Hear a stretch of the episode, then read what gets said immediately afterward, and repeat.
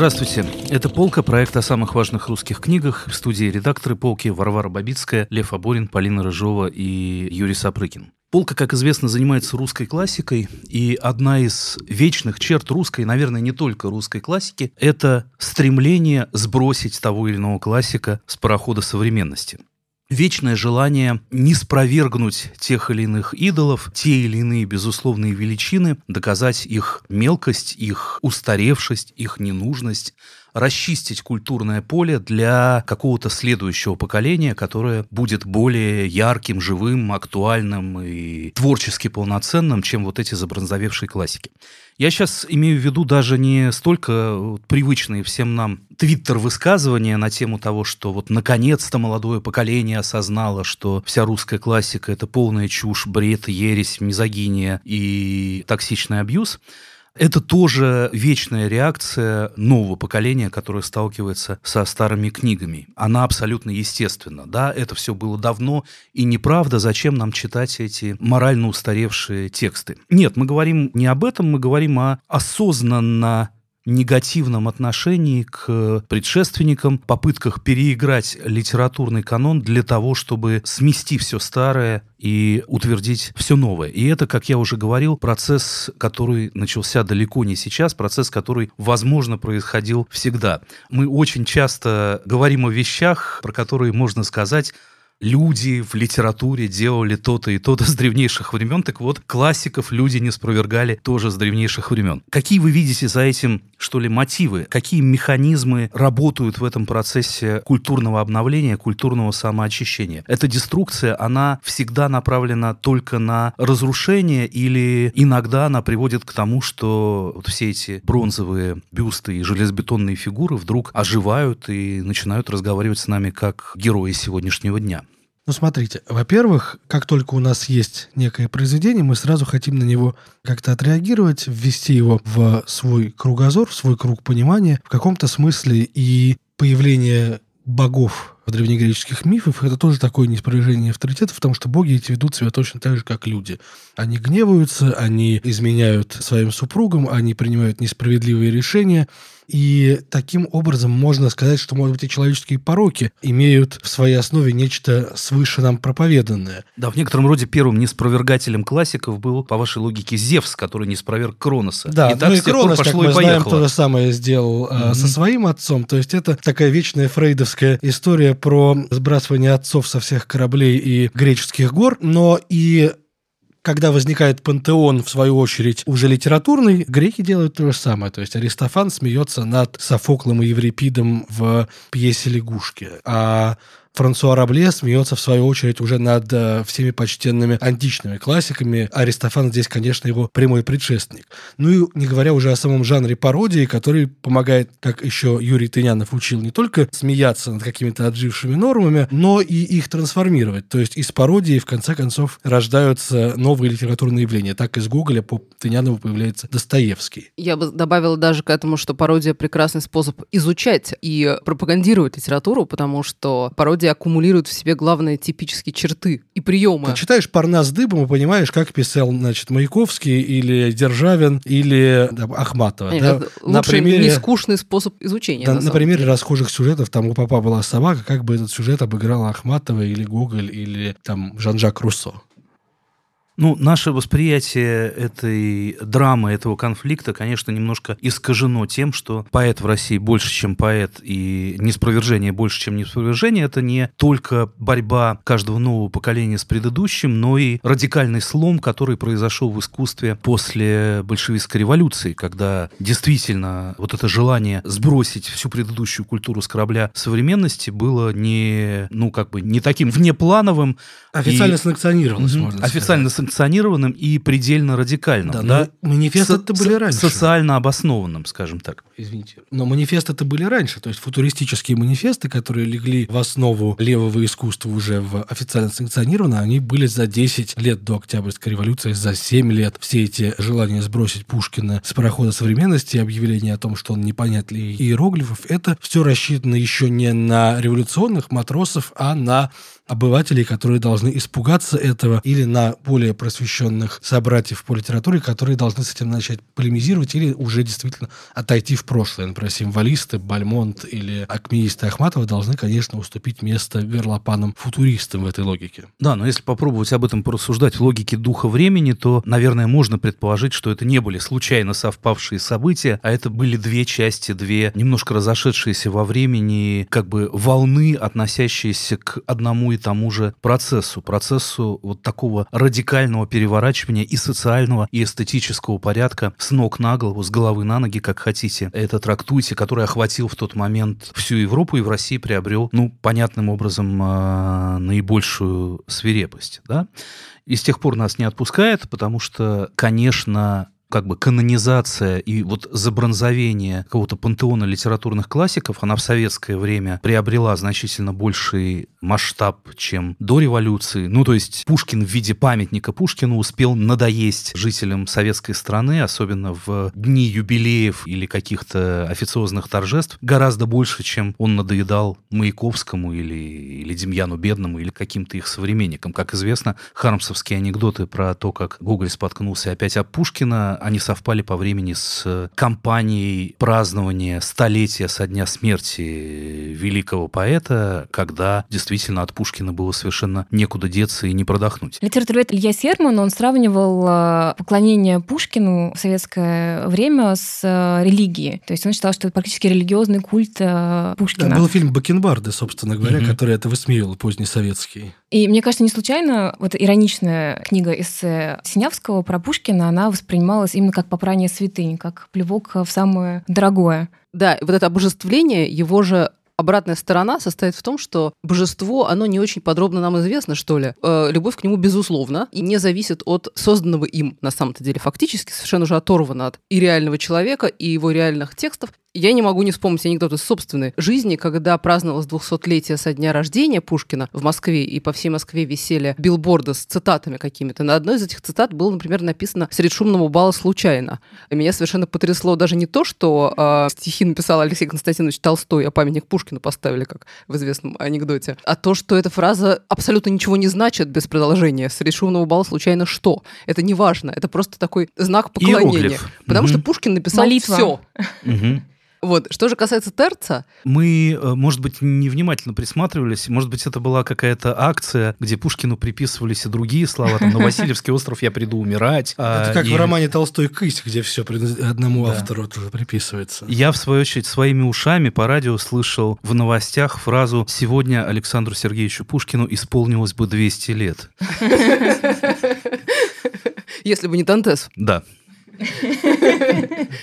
Что же касается Терца, это действительно его текст «Прогулки с Пушкиным». Это не академический текст, это такой эссеистический текст, а совершенно изумительно художественный сам по себе. И он вызвал такой же переполох в обоих лагерях, как, ну, понятное дело, в официальном советском литературоведении Извините и около. за невольный каламбур, но надо, конечно, упомянуть, что и сам этот текст был написан в лагере. Да, это не было академическое Разумеется, произведение. я к этому и веду, что да. он вызвал такой же переполох, как, по его словам, вызвал Пушкин, вбежав, по его выражению, на тонких эротических ножках большую поэзию. И вот это вот смешанно-жанровая природа текста Синявского, она наполовину просто обусловлена внешними обстоятельствами, поскольку этот текст написан в Дубровлаге, где автор занимался тяжелыми физическими работами и, безусловно, не имел никакой библиотеки под рукой.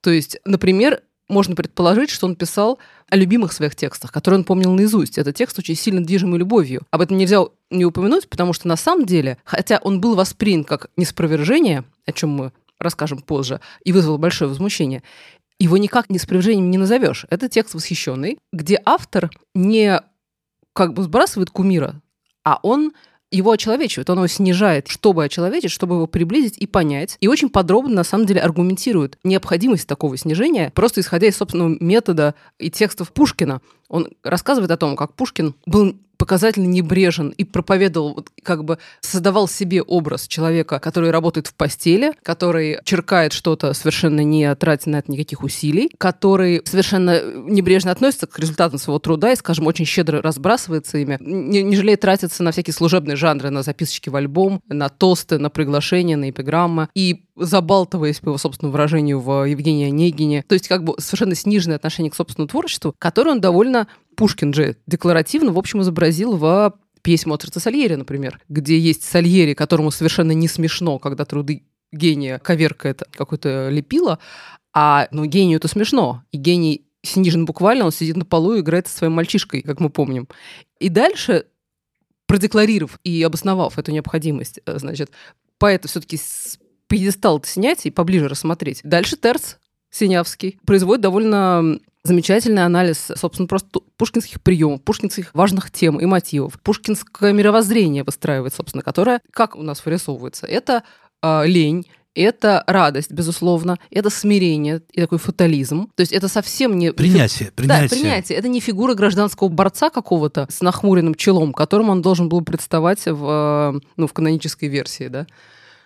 Тут много всего хочется сразу сказать, да, что, возможно, с одной стороны, Синявский тут вспоминает Маяковского с его «Я люблю вас, но живого, а не мумию», да, из стихотворения юбилейного. С другой стороны, когда Синявский пишет о лени, праздности и легкости Пушкина, то, может быть, здесь Пушкин успешно достигает того впечатления, которое он хочет произвести. Потому что если мы посмотрим на черновики Пушкина, да, которые, конечно, Синявскому были известны, то мы видим, какую колоссальную работу там Пушкин проделывает над каждым словом. Не так то, ведь... что это просто какой-то летящий экспромт в каждом конечно случае. Конечно же, но Синявский пишет об этом. Он пишет, что нам не нужно этого знать в каком-то смысле. Пушкин имеет право, потому что на самом деле Синявский этого не пишет, но это следующее, по-моему, из его текста мысль он как бы говорит о том, что вообще-то давайте уважать автора, который сам моделирует свои отношения с читателем. Он сам моделирует собственное восприятие и порядок своей канонизации, что ли.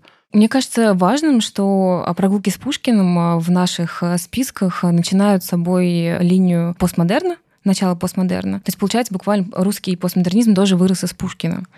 Ну да, потому что, казалось бы, от чего еще отталкиваться. Я хотел тут рассказать про то, каким образом на прогулке с Пушкиным отреагировал Солженицын, да, потому что это ужасно показательный пример. Э, Солженицын написал в ответ на прогулки с Пушкиным, будучи уже Нобелевским лауреатом, живя тоже, как и Синявский, уже в эмиграции, статью под названием «Колеблет твой треножник», да, цитата, собственно, из Пушкина, где сначала он говорит о других статьях в таком же роде, призывающих отделаться от пиетета перед его гением, который мешает разглядеть человека, а дальше обрушивается на Синявского, начинает он свою инвективу такой патетичной, э, жалобой «Бесчастный наш Пушкин, сколько ему доставалось при жизни, но сколько и после жизни. За 15 десятилетий сколько поименованных и безымянных пошляков упражнялись на нем, как на самой заметной мишени. Надо ли было засушенным рационалистам и первым нигилистам кого-то свергать? Начинали, конечно, с Пушкина. Тут, понятно, Солженицын имеет в виду Писаря, Зубарева, который доказывал, что Пушкин — это абсолютно бесполезная барская литература, не несущая в себе никакого рационального зерна, да, некая версификация без точки приложения. Тянуло ли сочинять плоские анекдоты для городской черни, о ком же, как не о Пушкине? Зудело ли оголтелым раннесоветским оптимистам кого-то сбрасывать с корабля современности, разумеется, первого Пушкина. На самом деле замечательно, что Солженицын обвиняет Абрама Терца, Андрея Синявского в самом страшном грехе, в советскости.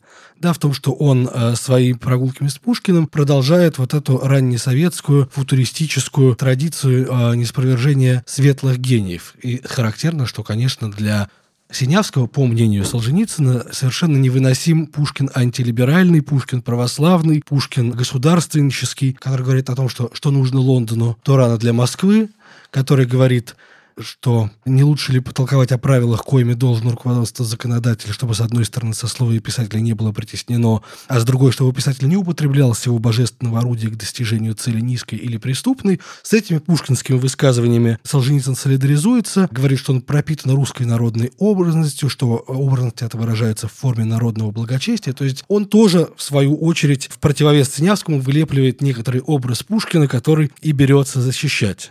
Надо сказать, что Пушкин и советская в этой полемике, конечно же, был важным мотивом, потому что Пушкин был он такая универсальная фигура, что он для каждого был каким-то своим знаменем. Но, например, нельзя не вспомнить здесь, скажем, речь, э, пушкинскую речь Блока, которую он произнес в 21 году, откуда происходит его знаменитая формула «веселое имя Пушкин», тоже как бы, да, не канонизирующая формулировка, веселая. Но вся эта речь, она ведь на самом деле про свободу и про несвободу и попытку ограничить свободу творчества. То есть на самом-то деле это очень злободневное в условиях, в которых он существует речь. И о том же он пишет там в знаменитых стихотворении Пушкинскому дому, где он «Пушкин тайную свободу пели мы во след тебе». То есть если Пушкин наш воплощение тайны свободы, в каком-то смысле он руководит нашим сопротивлением большевикам, угу. и поэтому если Терс с точки зрения Солженицына продолжает советский взгляд, то, конечно, он не может не оказаться идеологическим врагом. Но замечательно, что при этом Терц Пушкин именно, ни при чем. Как именно в порядке вольной и тайной свободы строит это свою, в каком-то смысле, эстетическую болтовню, а Солженицыну и с формальной точки зрения очень не нравится прогулки с Пушкиным. Не откажу себе в удовольствии последний раз процитировать эту статью.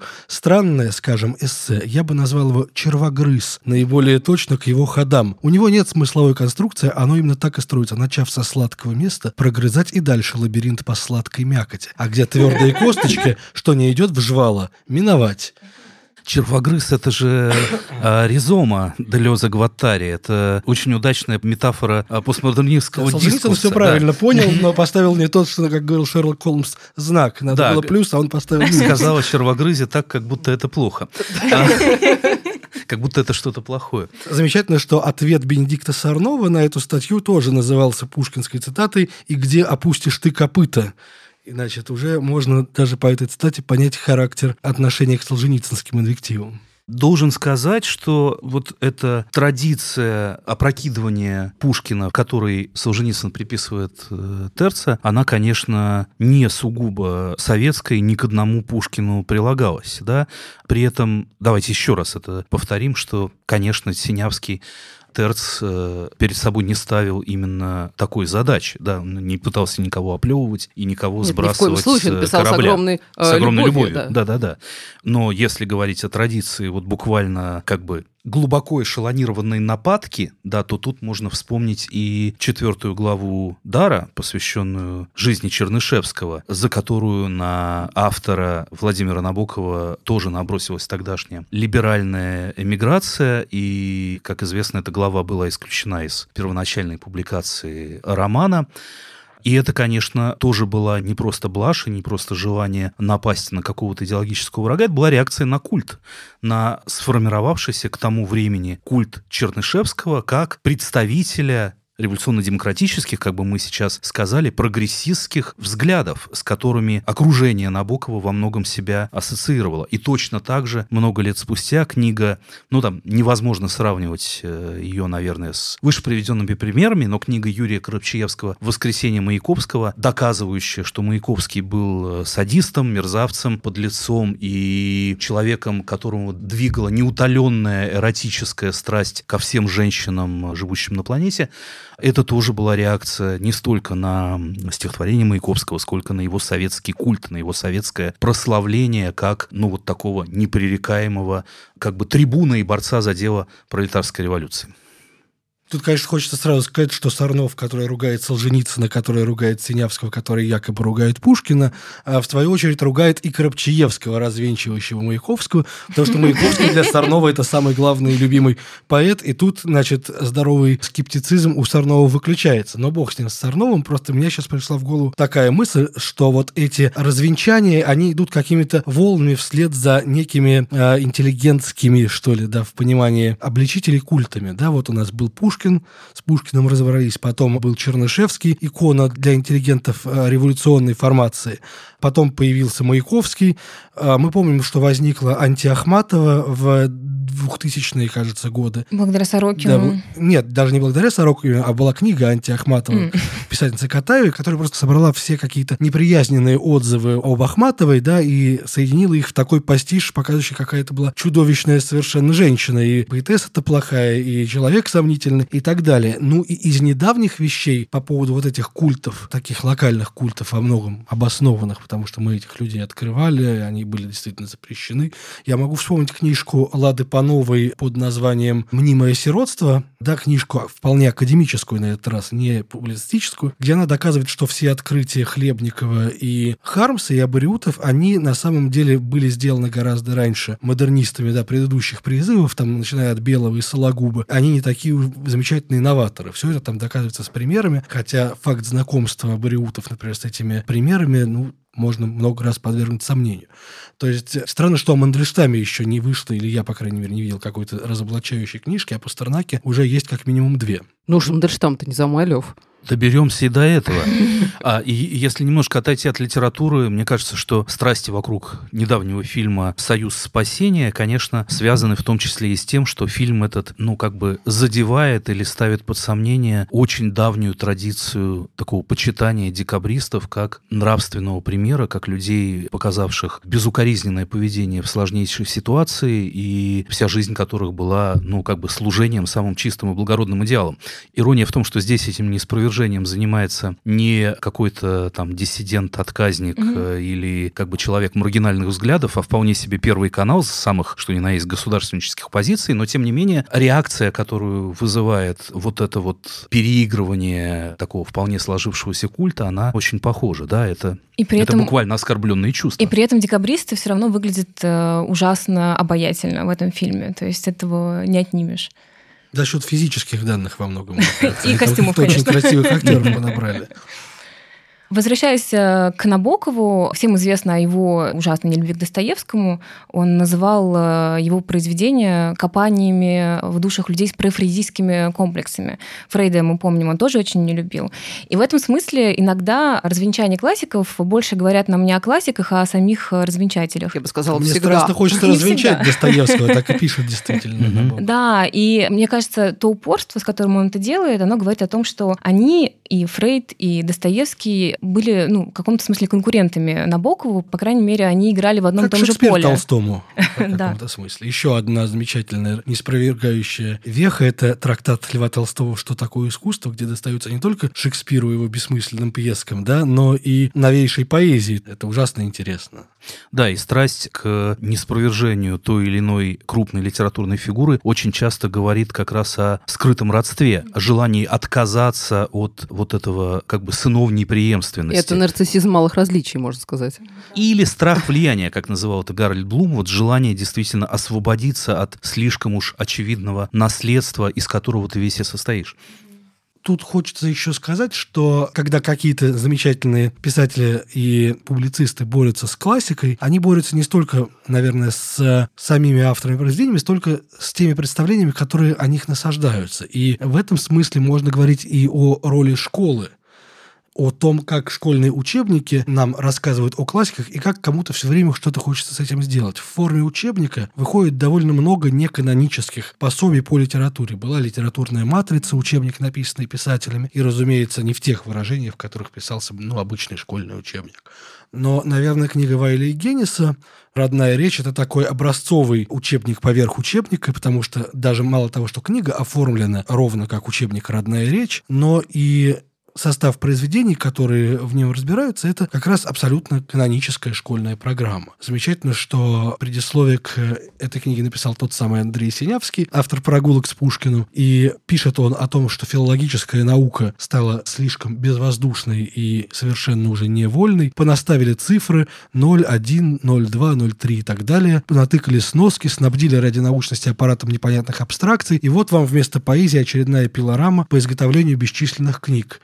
А Вайль и Генис подходят к э, литературе абсолютно с какой-то воздушной любовью и при этом с абсолютнейшей непредвзятостью. То есть книга эта замечательна тем, что очень эффектно в ней в каждой главе доказывается ровно противоположное тому, что говорит нам школа. Вот мой любимый пример о недоросле Фанвизина.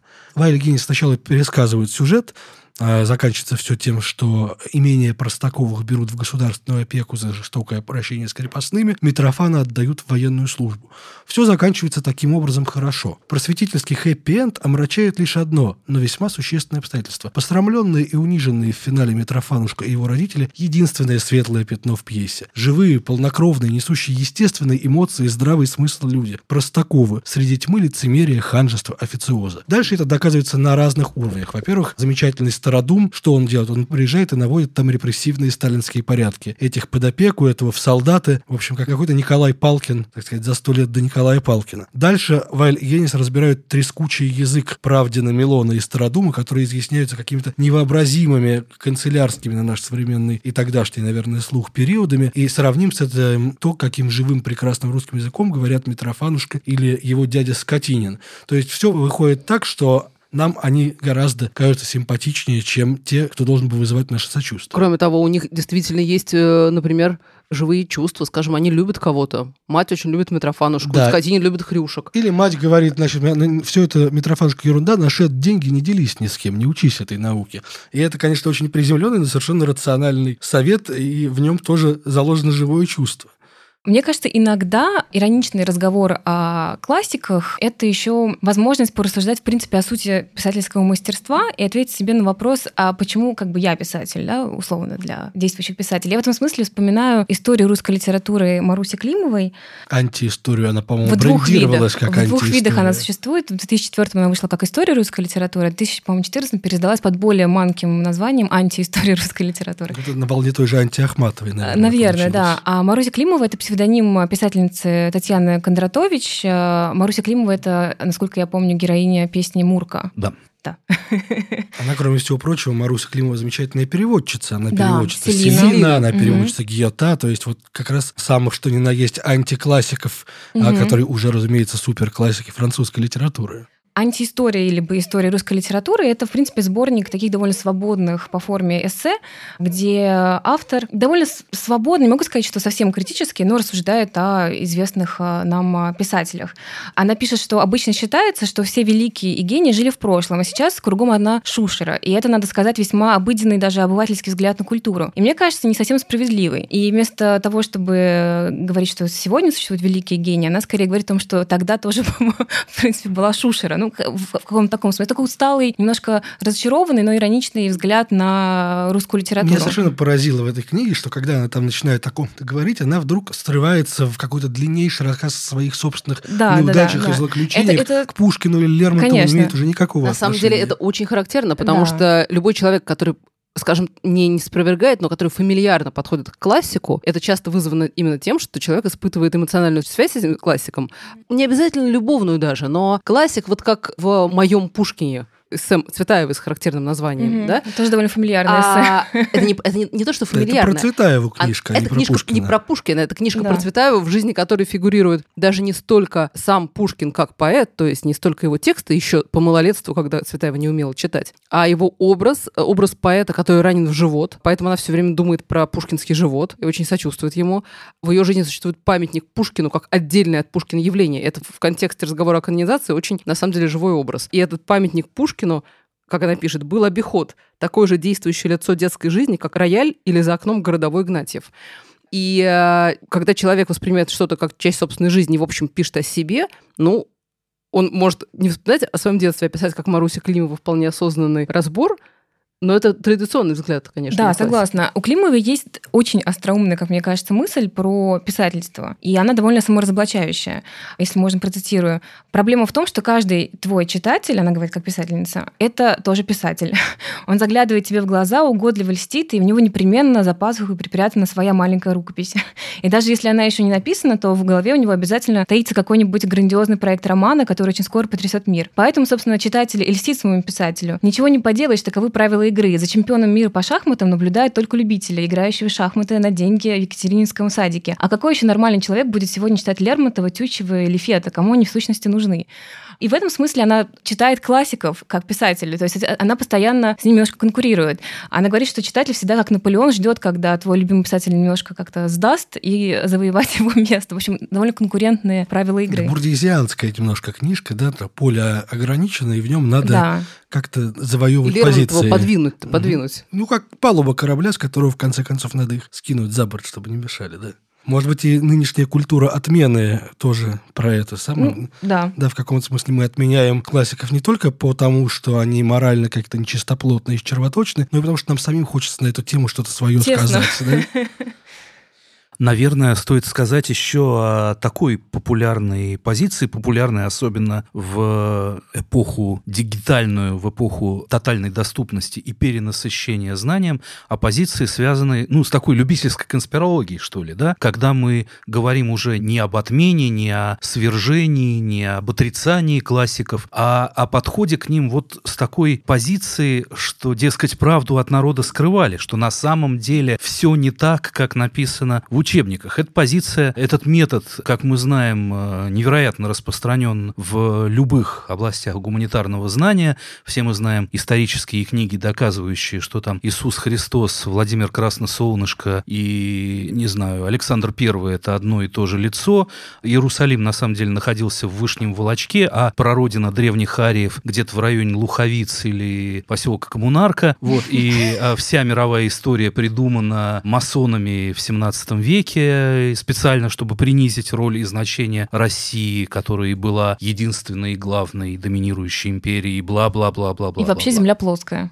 И, разумеется, земля плоская, и никакой Америки нет. Ребята, все не так, все не так, ребята. Да, и странно было бы предположить, что этот метод нельзя применить к э, литературе. И здесь, конечно, настоящим титаном этого жанра, безусловно, на протяжении многих лет является Дмитрий Евгеньевич Голковский.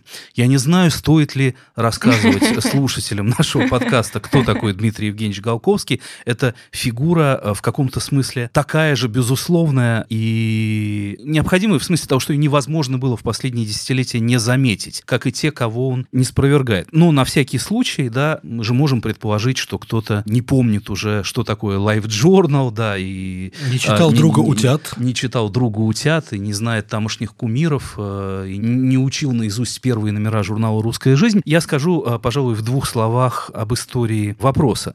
Голковский, ну, по крайней мере, на моем горизонте, возник в начале 90-х, с одной стороны, как автор я не могу сказать даже книги «Бесконечный тупик». Я вынужден признаться, что Проект. двух томов «Бесконечного тупика» я не то что не читал, но даже не держал в руках, как автор фрагментов из книги «Бесконечный тупик», которые в начале 90-х печатались абсолютно во всех толстых журналах от нового мира до нашего современника. Чтобы было понятнее нашим сегодняшним слушателям, это все равно, как если бы фрагменты одного и того же текста печались одновременно на «Медузе» и на сайте Rush Today. В общем, как-то эта книга охватывала все полярно противоположные стороны идеологического спектра.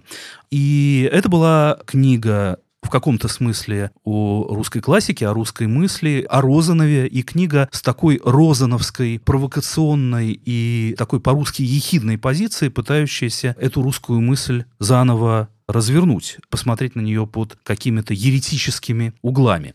Вместе с этим Голковский написал несколько очень нашумевших статей, публиковались они, как правило, в независимой газете, статей как раз совершенно не спровергающих. Одна из них была о культе шестидесятников, другая о нечуждом для меня философском факультете МГУ.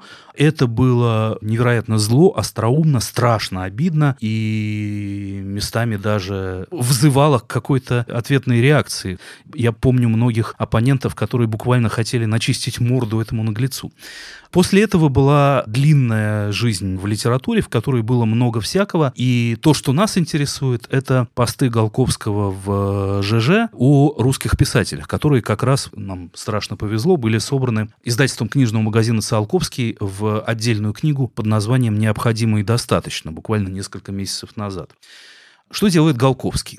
У него вообще довольно цельная как бы позиция, цельный взгляд на русскую культуру, в которой помимо вот этого подхода, что правду от народа скрывали, есть некое общее видение этой культуры не как разделенной на какие-то исторические периоды эпохи, не как разделенной на классовые или там социальные слои или там высокое, низкое, а как культуры ну, как бы, с одной стороны, высокой и аристократической, противостоящей низменной, варварской, грубой и хамской, а с другой стороны, русской, аристократической, то есть русской, и, скажем так, азиатской, да, все, что происходило после 17 года, для Голковского это торжество самой грубой азиатчины. Да, никакое вот тут уважение к этническим меньшинствам или постколониальной оптике мы не найдем. А все, что... как раз колониальное. Да, да, да. Пишет в очерке о, о Пушкине, цитирует известную фразу «Поскреби русского и найдешь татарина». И это он не в положительном смысле. Насколько я понимаю, там еще примешан какой-то такой легкий антисемитизм. Легкий. Где легкий, а где и не очень. Там мировая закулиса и масоны буквально. Да, тут очень много такой конспирологической интерпретации самых разных исторических событий и явлений. Россия — это криптоколония Британии. Все, что происходит в российской истории, это как-то вызвано тайными происками британских агентов. Никакой гражданской войны не было, как минимум гражданской войны между красными и белыми. Да, не было никаких красных и белых, это были такие взаимопроникающие множества, где разные люди переходили постоянно из одних флагов в другие. Какую-то принципиально важную роль в советской истории играет масонство внутри советского офицерского корпуса и его разгром в конце 20-х годов, ну и так далее, и так далее, и так далее. И в этой оптике он смотрит на русскую литературу. Все это написано страшно, остроумно. Все это базируется на невероятной эрудиции, на очень лихих и таких залихватских, что ли, выводах. И, наверное, с точки зрения серьезного литературоведения, это, ну, как бы ни в какие ворота совершенно. Я вот перечитывал статьи про Булгакова накануне э, нашей записи, и когда Голковский пишет о том, что в «Мастере и Маргарите» Булгаков э, зашифровывает не просто там свою любовь к э, Елене Сергеевне Шиловской или обстоятельства своей биографии последних лет. Вообще Маргарита — это не Шиловская, Маргарита — это его предыдущая жена, Любовь Белозерская. А про Шиловскую это она сама все придумала. Это я цитирую Голковского. Но Он... основания у нее были, Юра. Потому Основания что она у нее, была... безусловно, были в романе зашифрована мечта Булгакова уехать за границу. Вот тот вечный покой, который дарит ему Воланд в финале, это на самом деле выездная виза, которой Булгаков безуспешно добивается все последние Там же годы своей окно, жизни. В общем, домик очень европейский. Да, да, да, да, да. Да, увитая плющом. И более того, Голковский дописывается до того, что, собственно, и смерть Булгакова была вызвана неумеренным приемом Булгаковым разных тяжелых анальгетиков с целью вызвать вызвать почечную недостаточность и уехать за границу на лечение. Он просто не рассчитал дозы и не успел получить выездную визу. я надеюсь, что Мария Тамаровна Чудакова этого не видела, и серьезные булгаковеды этих текстов не читали. Понятно, как бы их отношение к этим крайне смелым, а то я крайне не смелым, на лечение, крайне смелым текстов, проекциям, да, да, у которые вообще... мало чем подтверждаются.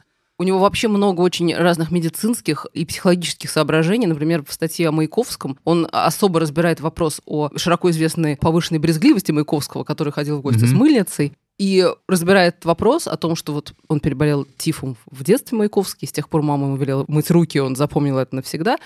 Но что после этого, значит, в антисанитарных условиях гражданской войны и военного времени, всяческого революционного, Маяковский, хоть и был брезглив, но он же был неумеренно любвеобилен, поэтому он все время цеплял венерические болезни, а потом их обстоятельно лечил, потому что все-таки он был человек, заботящийся о своем здоровье, как мы знаем, а соблюдая карантин. То есть все предписания врача, что пишет Голковский, создавало впечатление компульсивного поведения. То есть он на самом деле объясняет некоторые вот биографические... Медикализация. Да, медикализация э, романтических отношений ну, Маяковского. О Маяковском и венерических болезнях был слух запущен Максимом Горьким в свое время и подхвачен Корнеем Чуковским. Это такой очень мутный эпизод э, в жизни всех троих, который чуть не закончился там тотальным мордобитием. И в дневниках и письмах все это действительно как-то можно отыскать. Но это не самое интересное, по его идее, Маяковский был к тому же бастардом усыновленным. Да-да-да, это тоже... То есть, там всегда есть детективный сюжет. Это тоже был важный момент, что Маяковский был незаконно рожденным сыном своего отца от какой-то грузинской прачки или кого-то, которого взяли просто в семью, и именно от этого он всю жизнь, ну, как бы страдал и чувствовал свою отверженность. Вообще, психологически это всегда очень э, здорово мотивировано. Надо и... сказать, что посмотреть, если на фотографию матери Маяковского, а, а, так, которая дел... страшно на него похожа так, а, а Голковский показывает ее и говорит, смотрите, совсем не похоже. Очень а кроме того, на тюремной, на вот этой фотографии из участка при аресте, 14-летний Маяковский, пишет он, выглядит там на 18, он явно старше, чем кажется. Ну, хорошо, да. Физиогномия. Да, Слушайте, да. мы знаем, что любая конспирология, она всегда основана на абсолютно неопровержимых, очень детализированных доказательствах. Всегда есть вот эти вот мелкие какие-то черточки на мутных фотографиях, из которых понятно, что, конечно, вся американская элита произошла от древних рептилий, и как бы Путина дергают за ниточки Рокфеллера и Ротшильда. Да, но какую да. цель преследует Голковский, когда он, скажем, не спровергает Салтыкова-Щедрина, описывая, каким он был подлым, неприятным Я человеком? бы не сказал, что он его не спровергает. Это смесь, ну, некоторого презрения и восхищения. Где-то в другом месте он пишет о Салтыкове-Щедрине, что такого полета фантазии и вот такой позиции, что ли, разбушевавшегося барина, который абсолютно в своем праве, ее невозможно воспроизвести. Все сатирики, которые попытались повторить этот прием в советское время, оказывались э, совершенно не в своей тарелке. Отвечая на свой вопрос, Варя, мне кажется совершенно не случайно, что и Голковский, и Климова, кстати говоря, они обильно цитируют Розанова. Розанова, который очень много испровергал классиков. И мне кажется, прям такая розановская традиция в русской литературе. Смесь, как вы сказали, пренебрежения и восхищения. Да, да потому что он э, Розанов с таким же ощущением писал о Толстом, о Гоголе, о Достоевском. И это все, еще раз вспомним про списки на сайте полки, русские ереси. Это тоже почтенная еретическая традиция. Но я хотел бы все все же сказать, что местами вот этот конспирологический полет, он производит совершенно головокружительное впечатление и многостраничное доказательство, крайне детализированное того, что романы «12 стульев» и «Золотой теленок» написал на самом деле Михаил Булгаков, вот это, это довольно фантастический фрагмент. То есть, да, как бы с точки зрения строгого литературоведения все это действительно не более чем полет фантазии, это никак не задокументировано, ничем не доказано, но то, как Голковский Достоевский увязывает все ниточки в стройнейшую систему и в конце наносит последний удар, цитируя как бы псевдонекролог, который сочиняет про себя Остап Бендер, в котором упоминается в проброс число 23 августа 24 года. А потом как бы невзначай цитирует филитон, который Булгаков написал в газете «Гудок» от 23 августа 24 года, где он как бы пишет некролог на самого себя. Вот. Ну и, дескать, выводы делайте сами, дорогие читатели. Вот это, конечно, ну я здесь просто застываю в восхищении, даже не перед истиной, а перед вот этим как бы интеллектуальным, что ли, интеллектуальной ловкостью рук. Вы так сказали, да. даже не перед истиной, что мне хочется пояснить для наших слушателей, угу. что все-таки романы «Золотой теленок» и «12 стульев» написали Ильф и Петров. Подтверждаю. Вот. А мне хочется еще сказать про Голковского, что само название «Необходимо и достаточно», оно происходит из типичных названий в его живом журнале, что необходимо знать о Пушкине или что достаточно знать о Маяковском. И таким образом уже вот эти слова как бы ранжируют классиков на людей первого и второго сорта, о ком-то что-то необходимо знать, а о Маяковском что-то немножко знать достаточно и будет. А во-вторых, уже сама идея, что есть какой-то минимум сведений, которых надо сообщить, она Голковского ставит уже в позицию канонизатора. Я вам расскажу, что достаточно, и больше вы об этом ничего знать и не должны. Такой тоже интернет-посыл, который вы часто видите в современных заголовках. Да, 10 а, вещей, которые, которые достаточно необходимо знать, знать о том-то mm-hmm. и о том-то. Да, вот ровно это Голковский делает в полной сообразности с текущим медиа-моментом. Вот вы, Варя, спрашивали, а зачем Голковский это делает применительно к Маяковскому? Наверное, тот же вопрос можно было бы обратить и к другим героям нашего выпуска. А зачем это делает Маруся Климова? А зачем это делает Крапчиевский? А зачем это делают люди с древнейших времен? И, наверное, один из ответов на этот вопрос, э, а чтобы было интересно, вот это неспровержение, когда оно движимо не невежеством и нежеланием что-либо знать, а движимо страстью, глубоким знанием, собственной претензией на установление какой-то окончательной истины или переворачивание иерархии ценностей, это в конечном счете приводит к тому, что все это становится живым. И, разумеется, ни один из выше процитированных текстов не является истиной в последней инстанции и не может таким образом восприниматься. Опять же, возвращаясь к Розанову, все это некоторые интеллектуальные выпады, которые провоцируют тебя, читателя, на ответную реакцию. Если ты видишь человека, который пытается опрокинуть ценности, ты вправе в ответ утвердить свои. И, наверное, так к этим книгам и надо подходить. Это был подкаст «Полка». «Полка» — это проект о самых важных русских книгах, и вы можете читать наши статьи на сайте polka.academy. Здесь были редакторы «Полки» Варвара Бабицкая, Лев Аборин, Полина Рыжова и Юрий Сапрыкин. Слушайте наш подкаст на всех удобных для вас платформах и до новых встреч.